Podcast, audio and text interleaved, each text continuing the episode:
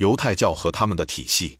犹太教的神圣度量体系同样用于宗教符号。就几何和数字组合而言，与加勒底人的、希腊人的和埃及人的一样，在被这些国家奴役和囚禁的几个世纪中，已被犹太人吸收采用。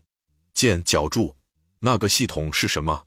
测量之源一书的作者坚信，摩西之书的目的是通过艺术讲述的方式阐述严谨科学的几何和数字系统，这应该是测量的起源。皮亚奇斯麦斯 （Pete C. Smythe） 也有同样的看法。这个系统和这些测量被一些学者们发现与建造大金字塔时使用的一样，但是这只是部分原因。二斯金纳先生在《测量之源》一书中说，这些测量的基础是帕克比率。这部非同寻常的著作的作者已经发现了这一点。他说，纽约的约翰帕克 （John Parker） 发现了圆的直径与周长比的使用。这个比率是直径为六千五百六十一。周长为两万零六百一十二。此外，这个几何比例已经通过公开使用和实际应用，现在已变成英国的线性度量的非常古老的，很可能是神圣的起源。其基本单位即英寸，同样是埃及皇家一万尺和一罗马布的基础。他还发现这个比率有一个修正的形式，即一百一十三至三百五十五，在他的著作中已解释过。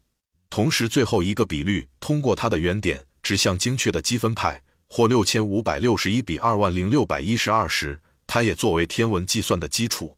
作者发现精准科学、几何学、数字和天文学系统基于这些比率的，并被发现用于巨大的埃及金字塔的建造，在一定程度上是这种表达方式承担。它包含并隐藏在希伯来文圣经文本中。英寸和二十四英寸等于两英尺的规则，说明了通过圆周的基本部分。见本书第一册第一页。以及所提到的比率的使用，并被发现是这种自然的和古埃及人与希伯来人科学体系的基础或根据。此外，似乎很明显，系统本身被视为神圣的起源和神圣的启示。但是，让我看看 Pete C. Smith 教授的金字塔测量的反对者是怎么说的。脚注：正如我们在艾萨斯伊西斯第二卷五三八四三九页中所说，到目前为止。尽管有各种各样的争论和研究，历史和科学如同面对犹太人的起源，仍然蒙在鼓里。他们也可能是古印度被流放的 Tchandalas、维纳斯瓦塔 Vina、Svata、维达维亚萨 Veda、Vyasa 和马努 Manu 提到的 Bricklayers、砖瓦匠，就像希罗多德 Herodotus 的 Phnician 腓尼基人，或约瑟夫斯 Josephus 的 Hike、South 西克索斯人，或 Poly 牧羊人的后代。或所有这些的混合体。圣经把 Tyrians 泰利安人称为一个有血缘关系的民族，并声称对他们有统治权。然而，不管他们是谁，他们都成了一个混血人。摩西之后不久的人们，正如圣经所示，他们不仅与迦南人自由通婚，而且还与他们接触过的所有其他民族或种族通婚。皮特里先生似乎否认了他们的说法，并对皮亚奇斯麦斯的计算与圣经的联系做了简短的总结。普罗克特先生也写了同样的总结。多年以来，在古代艺术和科学的每个问题上，他都是巧合主义者的领军人物。说到众多与金字塔无关的联系，当金字塔主义者努力将金字塔与太阳系联系起来时，这些无关金字塔的关系已经出现了。这些巧合，他说，完全比金字塔和天文数字之间的任何巧合都更令人好奇。前者就像他们是真实的一样。关系密切且引人注目，即即使金字塔不存在，那些巧合也会存在。后者只是虚构的，通过那种被男生们称为的敷衍了事的流程建立起来的。而现在新尺度又让这项工作重做一遍。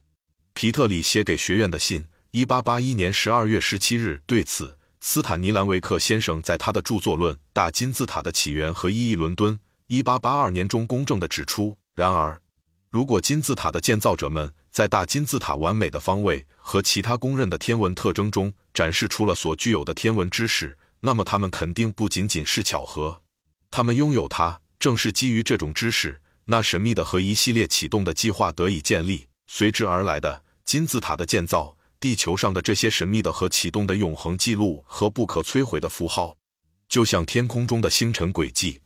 启动周期是巨大的宇宙系列变化的一个微型复制品。天文学家将其命名为酷热或恒星年，正如在恒星年二五八六八年的周期结束时，天体返回到他们最初占据的相对位置，因此在启动周期结束时，里面的人恢复了神圣纯洁的和知悉了知的原始状态。从这个状态中开始，他陆地化身的轮回。摩西，一位埃及神秘学启蒙者，将他建立的新国家的宗教奥秘建立在从这个恒星周期衍生出来的同样的抽象公式上。这个公式，它以在荒野中建造的帐目的形式和尺寸为象征。根据这些数据，后来的犹太大祭司编制了所罗门神殿的预言，就像所罗门王本人一样，从未真正存在过的一座建筑物。正如拉贡 （Ragon） 已充分证明的那样。就像后来的石匠阿比夫希拉姆 （Hiram Abif） 一样，简直就是个太阳神话。因此，如果这座预言神庙的尺寸与大金字塔的尺寸一致，那是因为前者是通过摩西的账目从后者衍生而来的。